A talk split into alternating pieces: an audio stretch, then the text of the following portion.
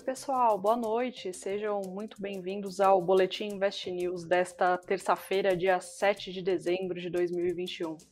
Fiquem à vontade aí para deixarem suas perguntas seus comentários e também se inscrever no nosso canal no YouTube. Muito obrigada pela audiência aí de todos. Bom, hoje vamos falar sobre o papel Cash 3. O papel da empresa de cashback Melios tem oscilado entre fortes quedas e altas nos últimos pregões e nós vamos explicar o motivo que tem levado a essa grande va variação aí do papel da companhia. Também vamos falar sobre o papel da VEG, que subiu, subiu forte hoje, né? mesmo depois que o Credit Suisse é, decidiu aí cortar o preço-alvo da companhia. A gente vai entender por que é, a ação se manteve valorizada aí no final do pregão de hoje. E mais, será que o momento é ideal para procurar ações de companhias ligadas ao segmento doméstico? A gente vai falar sobre tudo isso daqui a pouquinho. E hoje temos a participação do nosso analista do, da No Invest, o Murilo Breder. Murilo, muito boa noite. Obrigada pela sua participação novamente.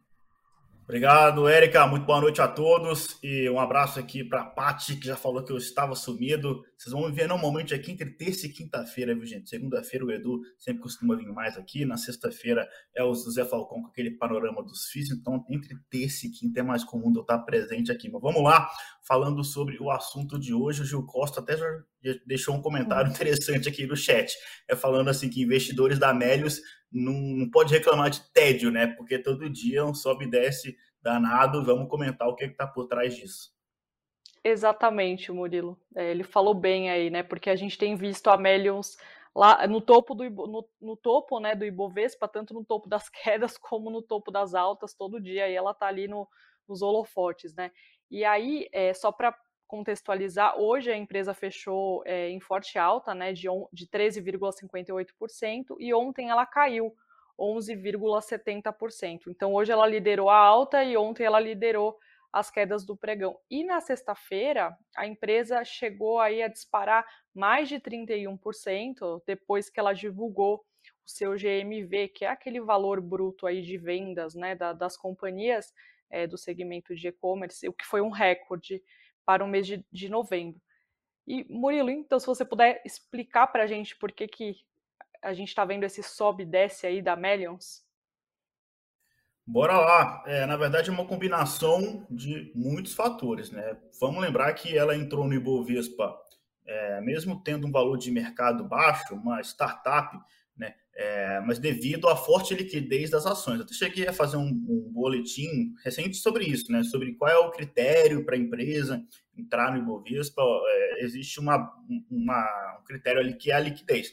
Aí depois que ele passa nesses filtros de liquidez, o ativo é ponderado pelo, uh, pelo valor de mercado. Né? Então, não, é que, não quer dizer que só empresas muito grandes entram no Ibovespa. Se tiver liquidez suficiente, pode entrar é o caso de Imélios, tem uma pequenininha participação ali do Ibovespa, tá? Então, assim, ela é uma startup com bastante expectativa, tanto para o curto é, prazo, né, que é o, o, lançamento do cartão 100% próprio em janeiro desse ano. Ela tem uma nova versão do aplicativo é, para lançar também em janeiro, tá? Vai ser os dois lançamentos em janeiro mas para o médio e longo prazo também. Ela está entrando muito forte aí nessa questão de serviços financeiros, tá? Então ela está fazendo um caminho contrário do que os bancos digitais fizeram. Os bancos digitais é, começaram pelos serviços financeiros, né? É, oferecendo tarifa zero, é, e aí com muitas dificuldades para rentabilizar.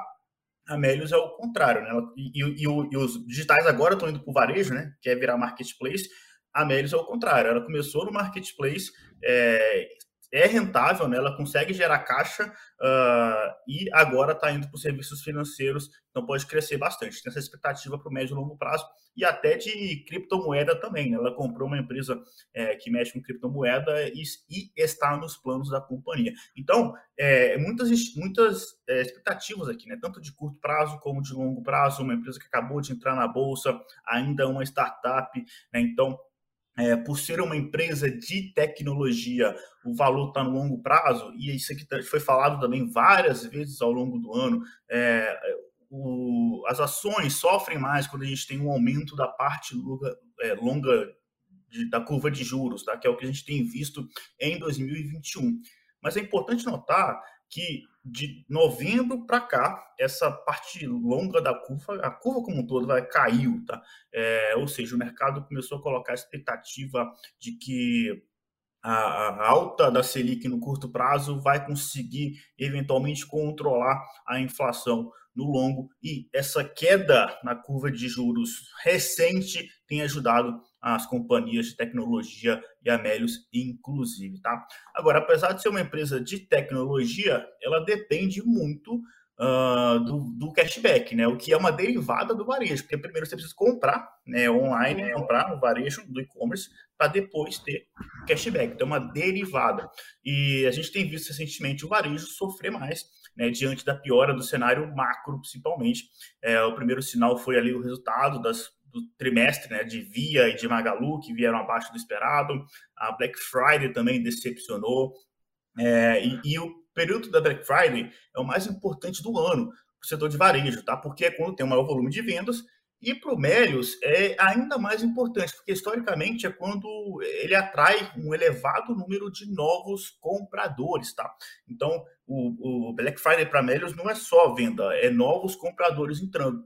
E aí, ela fez uma estratégia diferente esse, esse ano e que deu muito certo, que foi, ela foi engajando, né, soltando conteúdos de várias formas diferentes ao longo do mês, e não só na iminência da Black Friday. O resultado foi um GMV recorde de 87% e de novos compradores também, salvo engano, crescendo 82% em relação ao ano passado. Então, a, a, a diretoria, né, ela, ela tem esses dados e ela decidiu soltar isso, comunicar isso para o mercado diante da queda das ações, da preocupação com o varejo, e realmente é, eu até cheguei a comentar isso aqui, né? Perguntaram, ah, Black Friday vai fazer as ações de varejo andarem?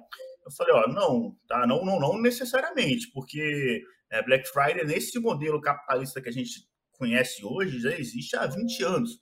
Né? Aqui no Brasil, menos, beleza, 10, mas é, mesmo assim não, não tem surpresa. A surpresa vem se a ação se a companhia supera a expectativa do mercado e Melios conseguiu fazer isso, tá? É realmente, quando a gente viu ali Via, Magalu surpreendendo negativamente, uma Black Friday na média é, mais fraca, com o pessoal vem com, comprando coisas de ticket médio mais barato, né? mais baixo, a Melis foi lá e soltou um resultado muito forte de GMV, de novos compradores também. Então, é, tanto que na sexta-feira as ações subiram 31%, como você relatou.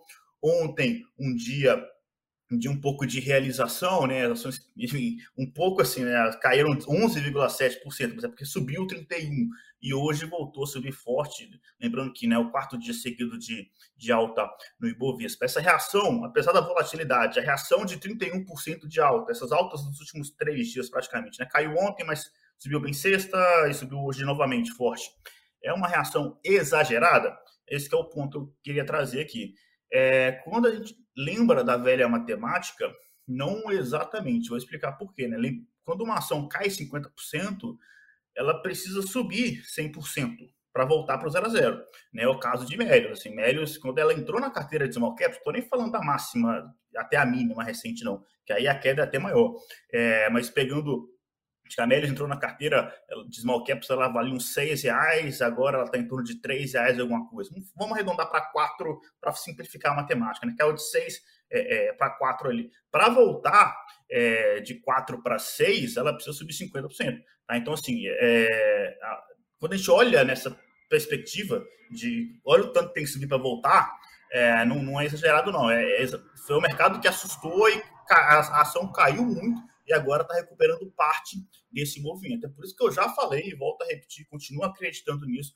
Melios é uma dessas empresas que, é, quando o humor do mercado virar, e tem virado pelo menos nos últimos quatro pregões, né, vai saber se é, não, não tem bola de cristal para saber o que vai acontecer é, durante os próximos dias e semanas, mas lembrando que nos últimos anos só teve três vezes que o Ibovespa caiu por seis meses consecutivos. É, até então, a gente tem cinco meses consecutivos de queda. Então, assim, é muito improvável, tá? Historicamente, olhando para os dados aqui, a gente ter seis meses consecutivos de queda. Já aconteceu, mas foi só três vezes é, dos últimos 20 anos que a gente teve seis meses consecutivos de queda. Então, é, sete meses, acho que nunca nem teve, tá? Sete meses consecutivos de queda. Então, assim, uma hora o mercado vai começar a reagir e parece, né? Espero que sim, que novembro tá, tá com cara de ser esse mês de, de do mercado reagindo finalmente depois de cinco, seis meses de queda, está muito cedo ainda, né? Mas uhum. o importante é, é, pontuar isso. Acho que Melios caiu muito, continua lá embaixo ainda, e, e, dado todo esse potencial que as ações continuam, tá? É importante pontuar que não houve muito piora do ponto de vista fundamentalista, do ponto de vista micro, tá? A não ser a questão do varejo, que aí sim, né? Porque putz, o macro começou a impactar no micro, piora o varejo, e óbvio, acaba piorando para Melios, mas a companhia operacionalmente está muito forte, está aí dado aí a, o comunicado crescendo 87% do GMV, aumentando 80% o número de novos compradores. Então, é, anima ainda mais e dá um fôlego para a companhia, lembrando que a grande expectativa é para janeiro, quando ela vai soltar o cartão próprio dela e a nova versão do aplicativo também. Bacana, Murilo. É, a Melius tem várias novidades aí, né, para o começo do ano. Acho que vale, vale a pena ficar, ficar de olho. Acho que entra um pouquinho também no, é, quando você falou da curva de juros, né? O que aconteceu com o Banco Inter, tem acontecido com o Banco Inter também, oscilado bastante aí né, nas altas e baixas do pregão. E hoje ele também, né, encerrou aí, acompanhou também esse viés positivo. A gente vai ver daqui a pouquinho, é, entre falando aí um pouco mais do Ibovespa. Bom, Murilo, acho que a gente pode partir para o próximo tema, que é sobre a VEG. Né? A VEG ela encerrou o dia em forte alta de 4,70%, em forte alta não comparado a Amélios, né? que a subiu muito aí, para R$ 34,56. É, isso ocorreu mesmo depois que o Credit Suisse reduziu aí o preço-alvo das ações da companhia para o período aí de 12 meses de 46 para 44 reais. Por outro lado, o banco ele manteve a classificação de compra para os, para os papéis, né? E aí isso aconteceu pelo seguinte, porque o banco ele continuou com uma visão muito positiva em relação à empresa, à empresa mesmo fazendo essa redução. Só para a gente é, resumir, né, porque é um relatório grande aí do banco, é, o Credit informou que a VEG ela vem apresentando desempenho inferior ao do índice Bovespa, apagando praticamente todo o seu desempenho superior no ano e atingindo o menor patamar de preço das ações em 2021.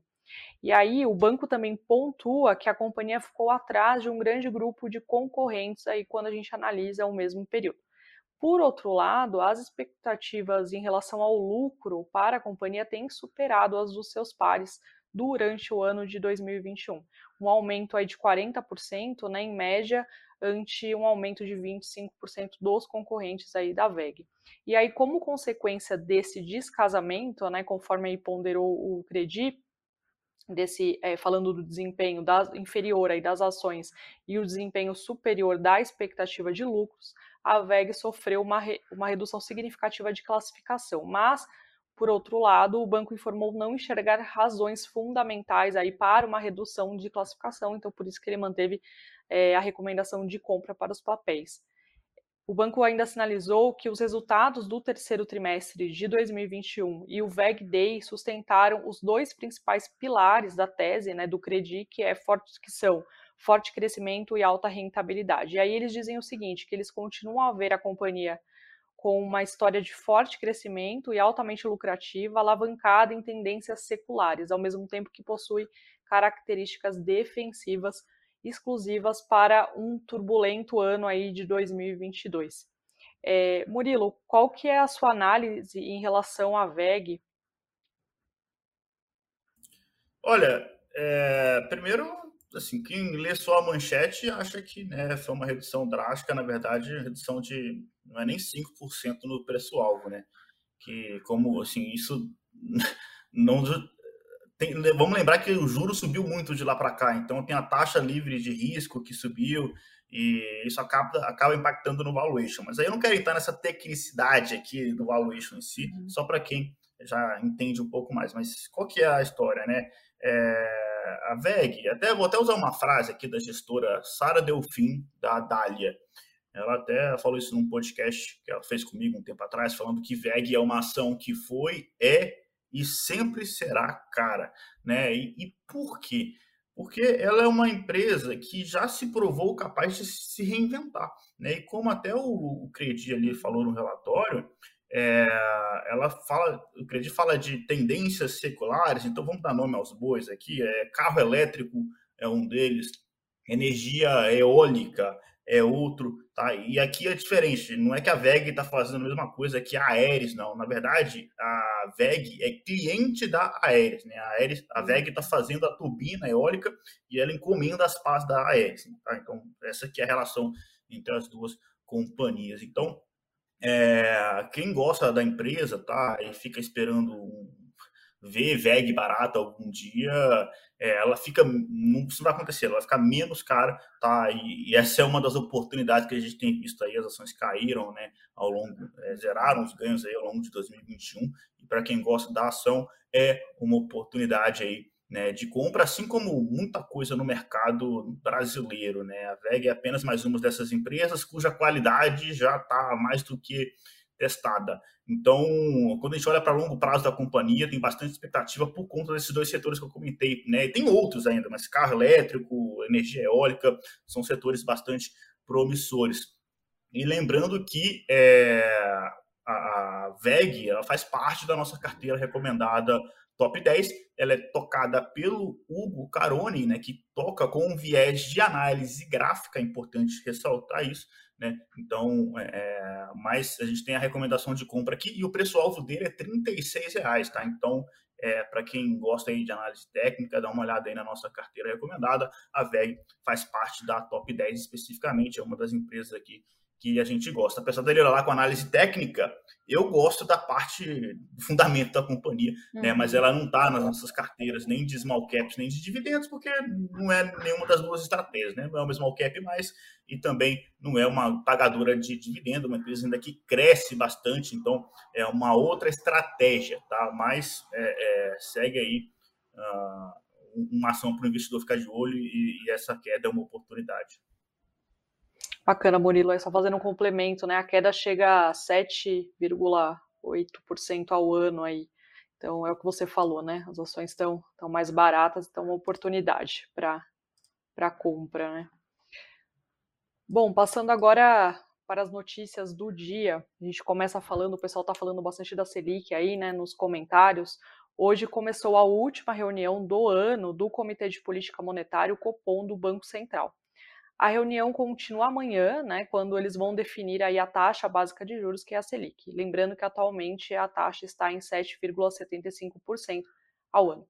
A expectativa do mercado financeiro consultado aí pelo próprio Banco Central é que os juros subam 1,5 ponto percentual para 9,25% ao ano em decorrência aí do aumento da inflação que a gente tem é, vivenciado. Então, para quem estava na dúvida, a expectativa do mercado é que a taxa chegue a 9,25% ao ano. O atual ciclo de alta da Selic, lembrando aí, começou em março deste ano, quando a taxa subiu de 2% para 2,75% ao ano. Lembrando, a gente tem uma matéria bem legal lá no Invest News que mostra também que os cálculos da poupança mudam, né? Quando a gente, é, quando muda também a taxa Selic a partir de 8,25% ao ano, tem uma mudança aí também é, nas regras da poupança, então vale a pena a gente ficar de olho. Passando agora para é, análise de um indicador, o IGPDI, que é o Índice Geral de Preços de Disponibilidade Interna, que é uma, um indicador aí de inflação divulgado pela Fundação Getúlio Vargas. Ele caiu 0,58% em novembro, depois de registrar uma alta de 1,60% em outubro. Só que o indicador, mesmo tendo uma queda, ele caiu menos do que o esperado pela pesquisa da Reuters, da Reuters desculpe, que aguardava recuo de 0,50%. O índice acumula aumento de 16,28% no ano e de 17,16% em 12 meses. Em novembro de 2020, só para efeito de, de comparação, o IGPDI ele tinha subido 2,64% e acumulava elevação de 24,28% em 12 meses. O André Braz, que é coordenador dos índices de preços lá da FGV, apontou que apontou aí o minério de ferro, a soja e o milho como as principais quedas, né, que acabaram influ influenciando aí o resultado do indicador. E na contramão, o índice de preços ao consumidor, que é o IPC, acelerou. é, a alta aí para 1,08% em novembro, contra 0,77% em outubro. Transportes, habitação, gasolina, condomínio residencial foram os destaques aí para esse aumento do IPC. Falando rapidamente aí sobre algumas notícias de hoje, né, do, do, do, segmento aí corporativo, três companhias aprovaram programas de recompras. A, a CSN aprovou um programa de recompras de até 30 milhões de ações ordinárias, o que equivale a 4,6% dos papéis que a empresa tem atualmente em circulação. Já havia, que é a antiga Via Varejo, aprovou a recompra de até 18 milhões de ações ordinárias, o que corresponde a 1,12% do total de ações em circulação.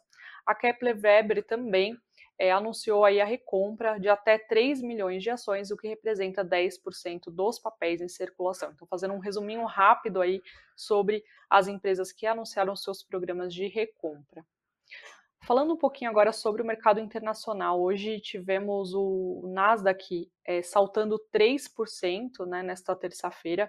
As empresas de tecnologia se recuperaram é, em meio à redução aí de preocupações em relação à variante Omicron do coronavírus. Para vocês terem uma ideia, a Intel saltou 3,10%. E aí tem muito a ver esse, esse, essa alta da empresa né, por conta dos planos de abertura de capital da sua unidade de automóveis autônomos nos Estados Unidos, em meados de 2022. Então a empresa aí pretende abrir capital dessa unidade já no meio de 2022. Os demais índices também fecharam com forte alta, o Dow Jones subiu 1,52% e S&P 500 avançou 12,12%. E aí também tivemos um dia bastante positivo para o Ibovespa, né?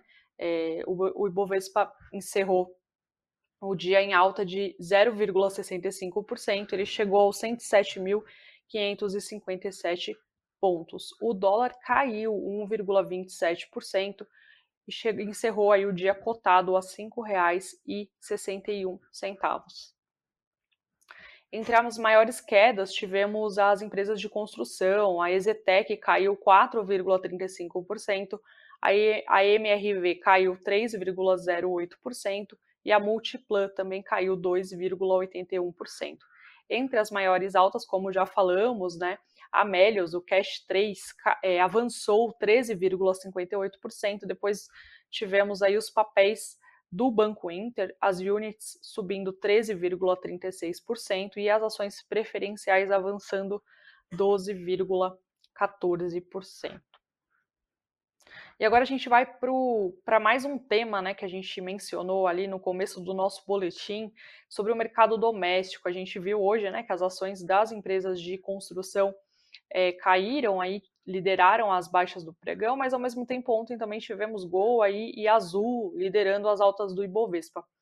É, a pergunta que fica, né, se o momento é ou não de investir em ações ligadas ao consumo local, principalmente porque existe uma perspectiva melhor em relação à, à variante Ômicron, né? Então fica essa, essa dúvida, Murilo. Diante de tudo isso, né, a gente tem aí o Ibovespa fechando em alta pelo quarto pregão consecutivo, os índices lá fora, lá fora também no positivo. É, Murilo, será que é o momento de talvez começar a pensar em, em alocar em, ou em aumentar né, parte aí das, da, das, das fatias das, da, da carteira de investimento nesses papéis aí de construção, varejo, turismo? É ou não o momento, digamos assim? Olha, sendo bem direto, saindo totalmente de cima do muro, acho que a resposta ainda é não, tá?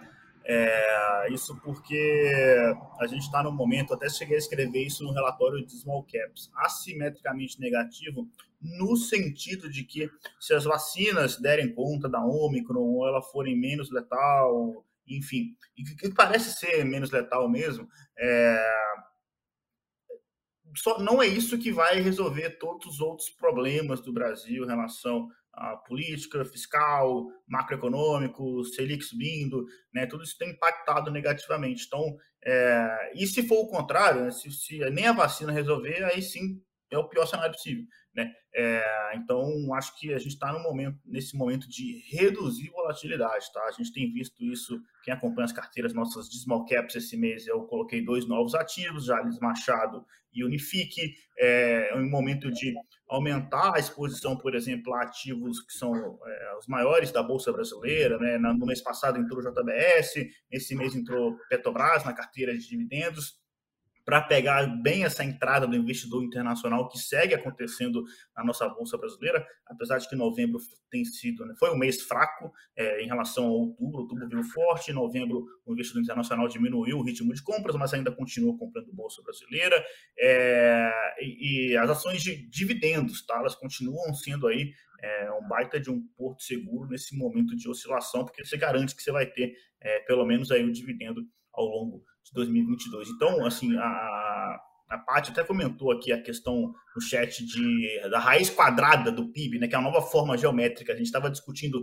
durante a pandemia se a recuperação do PIB ia ser em V, se ia ser em formato da Nike. Agora tem uma nova forma geométrica aí, que é, o, é o, a raiz quadrada, né, que é o seguinte, é o, a gente teve uma recuperação em V, mas agora a tendência tem sido ali é, de queda, né, é, de amenização do PIB então a gente deve ver o PIB brasileiro oscilando levemente para cima, levemente para baixo, mas ficando sempre morno, né? nada muito excepcional, a menos que a gente tenha uma surpresa ao longo do caminho. Então, por isso, né, esses setores aí que você comentou de varejo, construção civil, é, não está na hora ainda, tá? É, de entrar nesses setores. Eu não estou. Quem acompanha a carteira sabe disso. Estou reduzindo a exposição, aumentando a diversificação. É, e, mas isso não quer dizer, tá? Até pegando aqui já os, aquelas perguntas que o pessoal sempre coloca no chat. É, o Gil Costa falando que amanhã é, o Selic indo para 9, se isso não é bom para os bancos. O Flávio Nogueira falando do Selic para 9,25 amanhã, se a renda fixa fica mais atrativa, considerando os riscos. Então, eu queria pegar esse comentário do Flávio, que é o seguinte: é, a, a, renda fixa, a gente vai comentar isso exaustivamente amanhã, tá? O Edu vai vir aqui, vai ter, é, a gente vai comentar aquele ao vivo, né? A reação uhum. Alta da Selic aqui amanhã. É, mas já adiantando uma pergunta que a gente vai voltar a conversar amanhã, mas é, de fato a Selic, a renda fixa fica mais atrativa, mas só para quem tem visão de curto prazo. Porque para quem tem visão de longo prazo, é o contrário. E aí eu convido você, Flávio, a dar uma olhada na carteira de dividendos agora, tá? No relatório, que está lá no site do Invest News, por exemplo. Tá? É, porque lá eu coloco um gráfico, e eu também repeti esse gráfico no último analista de ação, está aqui no YouTube uh, do Invest News, tá? É, a, um gráfico que tem a pontuação do Ibovespa e a, o rendimento do CTI ao, é, por ano, ao longo dos últimos 20 anos. E esse gráfico mostra que sempre que termina-se um ciclo de alta da Selic, é, isso marca o fundo do Ibovespa, né? Pelo menos isso aconteceu ao longo dos últimos 20 anos. Esse ciclo de alta ainda não acabou, mas ele está chegando próximo de acabar, né? A Selic deve bater 11, 12%. É, Imagina-se que isso vai conseguir controlar a inflação em algum momento ao longo de 2022 e a Selic vai voltar a, a recuar tá, para algum patamar mais aceitável aí é, para 2023, 2024. Então, para quem tem essa visão a longo prazo, é para estar tá comprando bolsa agora, não saindo dela. Tá? Uhum. É, então, a gente vai conversar mais sobre isso amanhã, mas essa é a minha visão do cenário atual. Legal, Murilo. O pessoal está falando de Jales também, né? Até complementando o que você já falou, que é, a empresa passou a fazer parte aí é, da carteira de, de small caps, né, para o mês de novembro. Então, quem quiser dar uma olhadinha lá no nosso site, investnews.com.br. Eu não sei se tem algo que você queira complementar, Murilo, falando sobre a empresa especificamente. Não, acho que os comentários das empresas estão todos lá na lista de ação, seria redundante. A galera que acompanha aqui já, já, já, deve ter visto na lista de ação, então não há nada muito de novo a ser comentado hoje aqui. Só dizer até amanhã, ansioso pela nova dupla com o Edu novamente, né? É, para comentar aí sobre a alta da Selic amanhã. Possível eminente alta, né? Mas vai aumentar sim, é, a questão é saber com quanto. Com né? certeza. Né? É verdade. Bom, a gente volta amanhã então descobrindo aí como é que vai ficar a nossa Selic. Até amanhã, pessoal. Uma boa noite a todos. Valeu, galera. Até mais.